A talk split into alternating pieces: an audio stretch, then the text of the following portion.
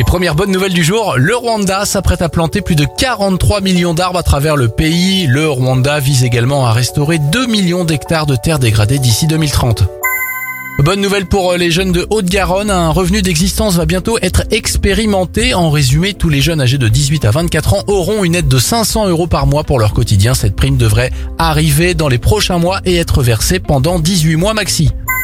Enfin, bonne nouvelle, dans son dernier bulletin, l'Office français de la biodiversité indique avoir détecté 6 nouvelles portées d'oursons cet été. Avec ces nouvelles portées, la population des ours des Pyrénées grandit bien. C'était votre journal des bonnes nouvelles. Vous pouvez le retrouver maintenant en replay sur notre site internet et notre application Radioscoop.